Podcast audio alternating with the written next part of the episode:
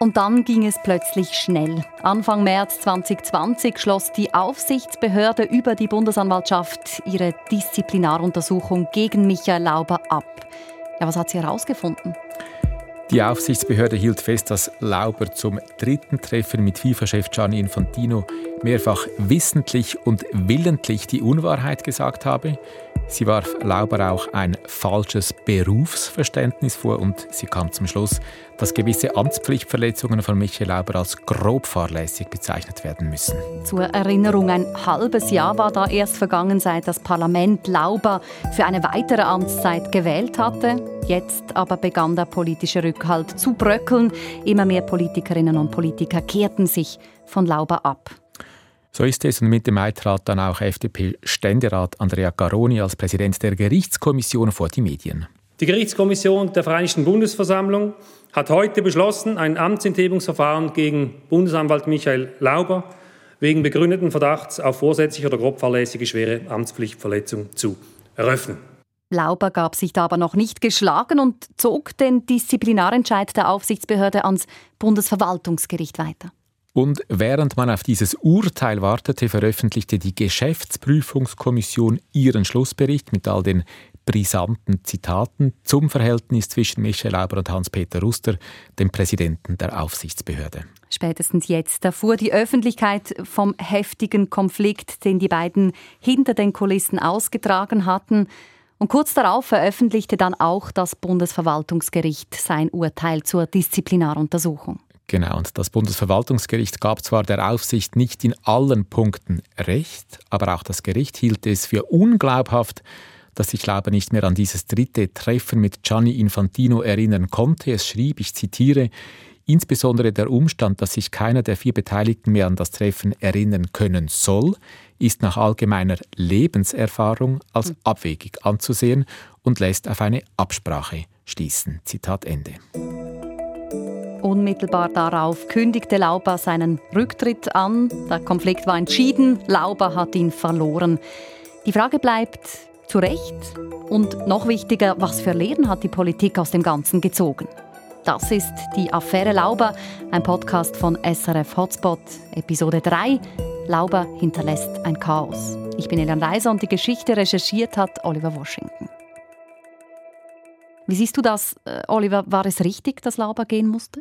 Also ich denke, in jenem Moment damals war es sicher richtig und das sah übrigens auch Michel Lauber selber so, denn er schrieb in seiner damaligen Erklärung, ich zitiere wieder, die Unterstellung der Lüge weise ich nach wie vor in aller Form zurück. Wenn man mir jedoch als Bundesanwalt nicht glaubt, dann schadet dies der Bundesanwaltschaft. Zitat Ende. Er ging also im Interesse der Institution. Das ist der richtige Entscheid, den er hier getroffen hat. Das sagte damals BDP-Nationalrat Lorenz Hess, einer der schärfsten Laubergegner im Parlament. Sehr wahrscheinlich ist es sogar der letzte Moment, wo er das ohne allzu großen Gesichtsverlust machen kann und wo er auch eine Chance hat, äh, beruflich äh, sich noch zu verändern und nicht einfach äh, als totaler Verlierer nach einem langen Prozess dasteht. Damit ist Michael Lauber als Bundesanwalt Geschichte. Aber die letzten Worte sind noch nicht gesprochen in der Lauber-Affäre, oder Oliver?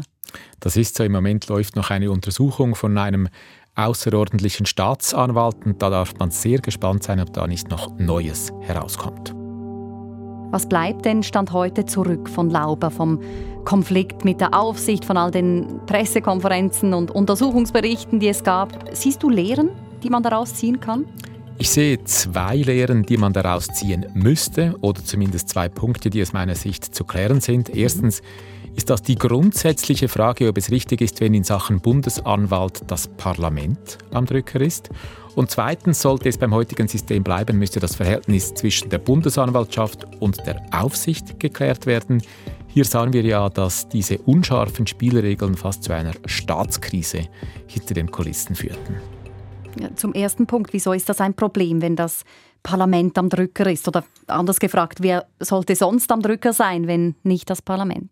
Also früher wählte ja der Bundesrat den Bundesanwalt und der Bundesrat beaufsichtigte den Bundesanwalt auch. Heute aber wählt das Parlament den Bundesanwalt und eine unabhängige Aufsicht, die aber beaufsichtigt den Bundesanwalt. Und die Frage ist eben, ob eine Entspannung überhaupt möglich ist, solange das Parlament diese wichtige Rolle spielt. Wieso?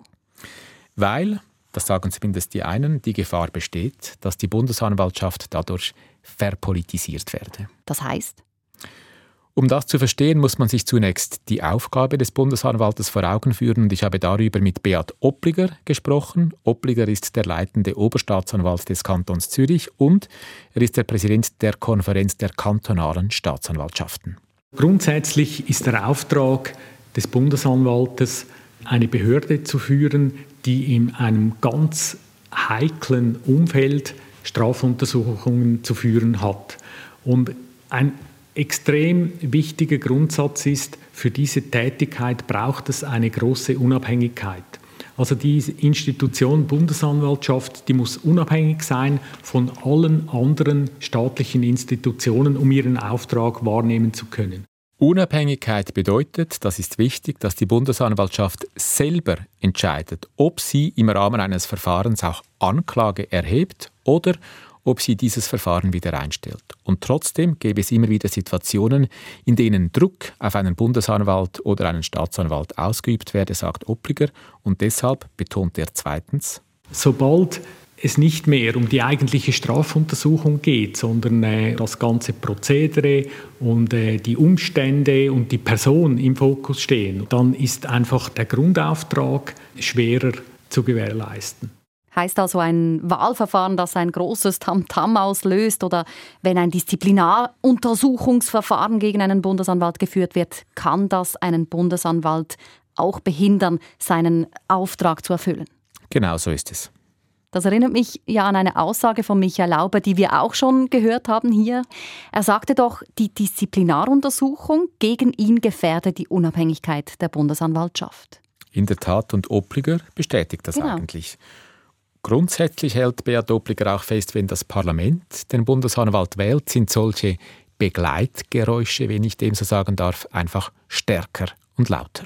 Ich denke, die Mediatisierung und Politisierung, wenn man das so nennen darf, die in den letzten Monaten stattgefunden hat, ist mindestens, mindestens teilweise darauf zurückzuführen, dass ein aufgrund ihrer Aufgabe stark politisches agierendes Parlament für die Auswahl und die Wahl zuständig ist. Und ich könnte mir durchaus vorstellen, wenn man wieder zurückbuchstabiert in diesem Zusammenhang und den Bundesrat als Wahlgremium einsetzt und das auch gesetzlich dann verankert, dass dann eine gewisse Entspannung möglich wäre. Der oberste kantonale Staatsanwalt der Schweiz könnte sich also vorstellen, dass nicht mehr das Parlament den Bundesanwalt wählt, sondern der Bundesrat wieder diese Aufgabe übernimmt. Was sagt die Politik dazu? Also der frühere SP-Ständerat Claude Janiak, er findet das eine gute Idee. Vielleicht bin ich zu regierungstreu, ich weiß es nicht. Ich traue dem Bundesrat mehr zu als dem Parlament. Also weniger Spiele als im Parlament? Ja, weniger Spielchen. Also man versucht, objektive Kriterien zu definieren und dann auch auf, aufgrund dieser Kriterien jemanden zu, zu bestimmen. Na gut, Janak ist ja auch nicht mehr im Parlament, er hat hier nichts zu verlieren. Das stimmt, aber zum Beispiel auch Thomas Eschi, der Chef der SVP-Bundeshausfraktion, er pflichtet ihm bei und er begründet dies mit einem historischen Exkurs. Wenn man in der Geschichte zurückschaut, dann war früher der Bundesanwalt direkt dem Bundesamt für Justiz unterstellt. Als Christoph Blocher äh, Justizminister wurde, hat man aus politischen Gründen wegen seiner Person hat man die Bundesanwaltschaft ausgegliedert. Ich denke, dass dieses Manöver fehlgeschlagen ist. Um diese wieder klar der Exekutive zu unterstellen, wie das auch in vielen Kantonen der Fall ist, das wäre das richtige Vorgehen im Fall der Bundesanwaltschaft. Also was, dass das Parlament den Bundesanwalt wählt heute und nicht mehr der Bundesrat, das ist wegen Christoph Blocher. Das ist so und die Geschichte ist wirklich sehr interessant. Als Christoph Blocher Bundesrat war, reichte ein Ständerat damals namens Alain Berset eine parlamentarische Initiative ein. Das hm. war 2004, also schon vor einiger Zeit. Und darin forderte Berset, dass nicht mehr der Bundesrat den Bundesanwalt wählt, sondern eben die Vereinigte Bundesversammlung, dass sie den Bundesanwalt wählen soll. Berset begründete das damals damit, dass der Bundesanwalt nur so seine Aufgabe unabhängig ausüben könne. Mhm. Das war also, wie gesagt, eine Reaktion auf Christoph Blocher. Man wollte verhindern, dass der Bundesrat Bundesrat in der Person von Blocher direkt auf den Bundesanwalt einwirken könnte. Und Ziel war also eine entpolitisierte Bundesanwaltschaft. Genau das Gegenteil von dem, was wir heute haben. Genau, das Gegenteil. Und das sagt heute übrigens auch Claude Janiak so. Das ist gehörig in die Hosen gegangen. Also die Entpolitisierung hat von Anfang an nicht geklappt. Der frühere SP-Ständerat hatte damals, und das ist wichtig zu betonen, er hatte damals zusammen mit Alain Berset diesen Wechsel vom Bundesrat zum Parlament vorangetrieben.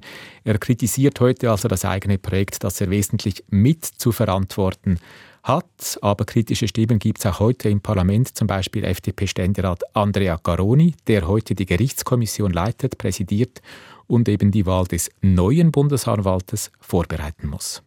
Also das Ziel, die Bundesanwaltschaft zu entpolitisieren, das hat man definitiv verfehlt. Man hat jetzt einfach eine andere politische äh, Problematik. Vorher war es die Furcht, dass ein Justizminister zu viel Macht hätte über die Bundesanwaltschaft. Und die, die Furcht, die kann man haben und da müsste man Vorkehrungen treffen. Jetzt hat man das Problem, dass natürlich das Parlament selber als Wahlkörper und als Abwahlkörper auch ein sehr politisches Gremium ist, noch viel mediatisierter noch als bundesratsinterne Prozesse. Man hat wahrscheinlich den Teufel mit dem Belzebub ausgetrieben. Aber zu wissen, wer schlimmer ist, der Teufel oder der Belzebub, das weiß ich noch nicht. Und äh, ob jemand noch eine engelhafte Lösung dazwischen findet, äh, da habe ich meine Zweifel.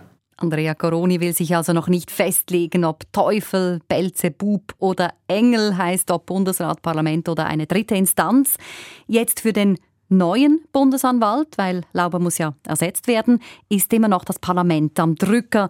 Nur da zeigt sich jetzt eben so einfach gestaltet sich diese Suche nicht nach einem neuen. Und das ist tatsächlich die Ironie der Geschichte. Warnende Stimmen wiesen schon immer darauf hin, dass wenn Lauber abgewählt werde oder vielleicht selber gehe, dürfte es nicht einfach werden, einen kompetenten Nachfolger zu finden, der ein so heikles Amt in einem solch politischen Umfeld auch tatsächlich anstrebt. Ja, und jetzt hat man ein ziemliches Fiasko erlebt. Zwei Kandidaten waren im Rennen. Nach einem längeren Bewerbungsprozess mit mehreren Runden externen Assessments kam dann die Gerichtskommission und sagt, nein, doch keinen valablen Kandidaten darunter wieder zurück auf Feld 1. Ja, und bei dieser missglückten Suche nach einem Nachfolger von Michael Lauber in diesem ganzen Wahlverfahren, da zeigt sich eben auch ein weiterer Mangel im heutigen System. Welchen meinst du? Ich meine, die vielen Indiskretionen, die es in den letzten Wochen und Monaten gegeben hat, aus den Reihen selber der Gerichtskommission. Ich persönlich bin so auch zu vertraulichen Informationen gekommen. Konkret erfuhr ich, dass die Kommission bereits in einer früheren Sitzung diskutiert hat, das aktuell laufende Verfahren für die Nachfolge von Michael Lauber abzubrechen und die Stelle nochmals neu auszuschreiben. Und mhm. genau das ist dann ja auch passiert. Mhm. Aber dass ich es eben schon wusste, das ist nicht ganz sauber. Ja, das wirft nicht so ein gutes Licht auf das Parlament. Ich würde sogar sagen, solche Indiskretionen, solche Lecks diskreditieren das Parlament, die Gerichtskommission und auch das Verfahren. Ich wollte deshalb vom Präsidenten der Gerichtskommission von Ständerat Andrea Caroni wissen, ob dies eben nicht der Beweis dafür sei, dass Parlamentarier einfach ungeeignet seien für ein solch heikles Wahlgeschäft. In der Tat spricht die Diskretion für die Exekutive, die hat zwar auch ihre Lecks, da darf man sich keine äh, Illusionen machen. Oder wir haben jetzt auch durch ein Leck bei der Bundesanwaltschaft davon erfahren, dass äh, Herr Berse noch ein Verfahren hatte. Also Lecks gibt es auch in der Verwaltung. Dort kann man vielleicht etwas einfacher mit Kontrollinstrumenten dahinter gehen. Bei uns haben Sie lauter Parlamentarier, die alle auch noch immun sind. Das macht es bei uns noch schwieriger, die Lecks aufzuspüren. Und es sind vielleicht noch mehr direkt die politischen Kräfte beteiligt. Aber Lecks schlussendlich sind auch bei der Exekutive gang und gäbe. Auch dort gab es Rekrutierungen, die gescheitert sind schlussendlich, weil zu viel zu früh rausging. Der Politiker sagt also, Politikerinnen und Politiker sind so oder so alle Schnurris und die vom Parlament einfach noch ein bisschen mehr. Das sind in etwa die Worte von Andrea Caroni und er hat deshalb übrigens auch die Schraube angezogen. So hat er in der letzten Sitzung die Assessments der beiden verbliebenen Bundesanwaltskandidaten nicht im Vorfeld verteilt, sondern er hat sie erst in der Sitzung abgegeben, nummeriert und nur gegen Unterschrift. Und das heißt, die Parlamentarier mussten diese Dokumente, die Assessments am Ende der Sitzung auch wieder abgeben. So groß ist das Misstrauen gegenüber den eigenen Mitgliedern der Kommission und die Gerichtskommission hat auch eine Strafanzeige gegen Unbekannt eingereicht, weil sie herausfinden will, wer das Kommissionsgeheimnis verletzt und eben diese vertraulichen Informationen den Medien zugespielt hat. Gut, das Wahlverfahren ist also das eine, das überdacht werden muss und grundsätzlich der Einfluss der Politik auf die Bundesanwaltschaft. Das andere ist ja aber das Verhältnis zwischen Bundesanwaltschaft und ihrer Aufsicht. Genau dieser Konflikt ist ja sozusagen die Grundzutat in der Lauber-Affäre.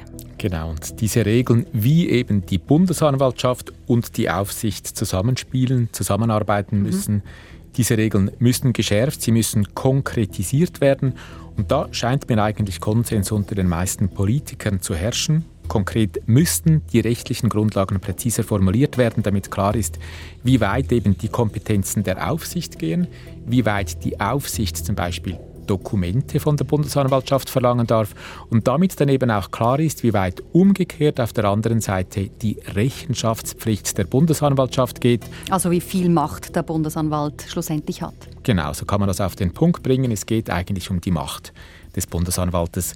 Und da sind sich eigentlich, wie gesagt, die meisten Parlamentarier einig, dass das präzisiert werden müsste und dass dabei eben auch die Aufsicht vor allem gestärkt werden müsste, weil dieses unklare Verhältnis heute, das ist nicht krisentauglich. Ja, wohin das führen kann, das wissen wir jetzt.